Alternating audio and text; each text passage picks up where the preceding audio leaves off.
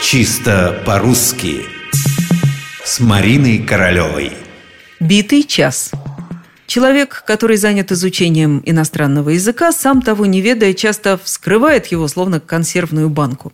То, что для нас уже привычно, для иностранца звучит неожиданно ново, ярко, свежо. Он во всем ищет смысл, ищет закономерности – вот однажды иностранец при мне рассказывал, как ждал знакомую журналистку. Она все опаздывала. Он с удовольствием говорил по-русски, как будто любуясь каждым словом. «Я ее не дождал», – вздыхал он, хотя и ждал разбитый час. Замечательное «не дождал» мы обсуждать не будем, а вот разбитый час – это интересно. Как объяснил мне сам иностранец, он потому так выразился, что прождал свою знакомую целый час, а она не пришла. И час был потерян, такой вот разбитый, потерянный час – Правда интересный ход мыслей? Уж во всяком случае необычный. Однако мы в этой же ситуации скажем, конечно, битый час. Сказать-то мы скажем, но почему он битый? Кто его побил, избил, забил или разбил?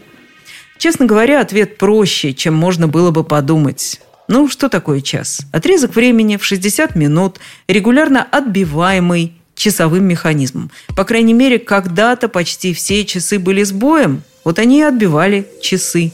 Человек ждет назначенной встречи, часы уж во второй раз пробили, а никто к нему не идет. Битый час прождал, с досадой говорит он. Еще мы можем сказать, что пробил чей-то час. Это значит, настало время, пришла пора для чего-то или для кого-то. Говорим мы так сейчас, впрочем, в особо торжественных случаях или когда иронизируем.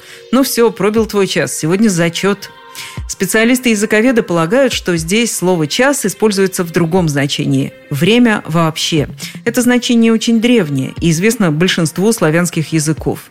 И, кстати, обратите внимание на ударение «часы пробили» и «час» тоже пробил –